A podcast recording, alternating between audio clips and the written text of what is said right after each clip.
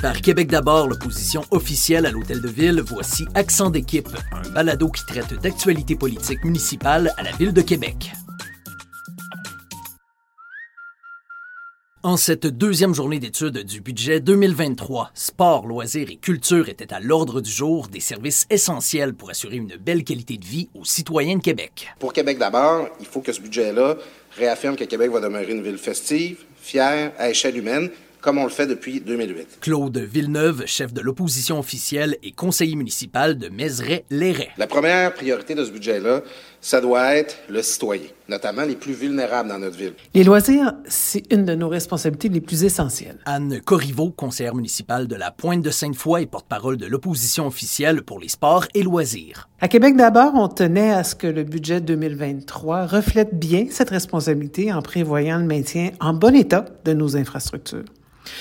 On est d'ailleurs très heureux de la gratuité de l'accès aux bases de plein air. C'était une proposition de notre collègue Isabelle Roy l'an dernier et euh, pour ça, on s'en réjouit. L'accessibilité à la nature, c'est essentiel pour rester autant actif et ce, sans obstacle. Toutefois, un petit bémol. On constate des économies de bout de chandelle, comme la coupure des places éphémères, on parle de 82 000 la coupure de 69 000 pour les stations chaleureuses, la coupure aussi des décorations extérieures, c'est décevant parce que ce sont des initiatives qui permettaient aux citoyens de s'approprier leur quartier, de socialiser, mais aussi de se réjouir de l'ambiance qu'ils pouvaient retrouver à l'extérieur. Nous avons en 2023 un budget proposé euh, de 30 671 1430. Renée Desormeaux, directrice du service de la culture et du patrimoine. Une diminution de 1% par rapport à l'année 2022. Quand j'ai vu une baisse de 1 quand même euh, du budget euh, au service de la culture, il faut que j'avoue que j'ai j'ai fait le saut. Alicia Despins, conseillère municipale de Vanier-du-Berger et porte-parole de l'opposition officielle pour la culture. Globalement, je pense que dans notre société, c'est toujours souhaitable que les investissements en culture se maintiennent au minimum, mais euh, augmentent là, au fil des ans. Évidemment, euh, euh, davantage euh, d'offres, davantage de programmes, davantage de services. Il faut aussi euh, rester à jour avec l'inflation, avec la hausse des salaires, etc. Donc, pour, pour moi, c'est quand même important. Puis trop souvent, j'ai l'impression qu'avec le contexte économique, quand on est dans des périodes difficiles, ben c'est en culture qu'on coupe en premier. Ce matin, lors des pléniers, on a pu poser plusieurs questions au service de la culture et du patrimoine. Bonification de la programmation estivale qui s'accompagne euh, d'un montant additionnel, je comprends, de, de 5 000 Qu'est-ce que la maison Niel va être capable de faire de plus? Là? C'est quoi la bonification? Euh, C'est des professionnels qui nous ont partagé plusieurs éléments d'information. On voit que ça leur tient à cœur, qu'ils sont passionnés de leur métier.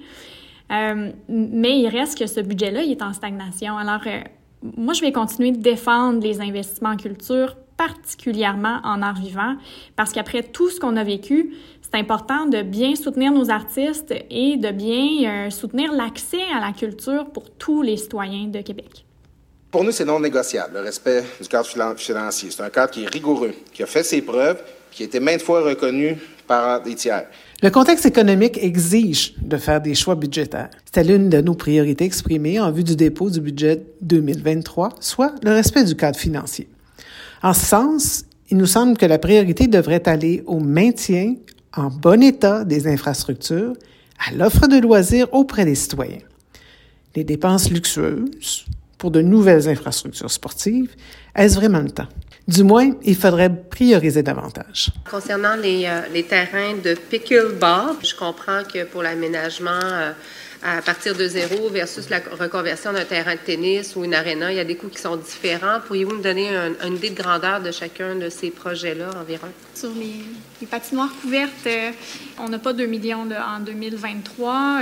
dans le fond, ça va être des études, des analyses. on a parlé des, des terrains, mais il n'y a pas de construction de patinoires couvertes en 2023. Non, vraiment, le, dans le fond, la fiche, elle veut éviter justement de, de venir avancer des sommes pour lesquelles euh, on n'a pas fait d'analyse. De, de... Ce sont des éléments que nous étudierons de près au fil des prochains jours et qui serviront d'éclaircissement afin de prendre une décision judicieuse le jour de l'adoption du budget. C'est déjà tout pour aujourd'hui, mais on se retrouve très bientôt pour un autre épisode d'Accent d'équipe. Vous avez des questions d'ici là concernant le budget 2023 de la Ville de Québec, écrivez-nous par courriel ou via les réseaux sociaux.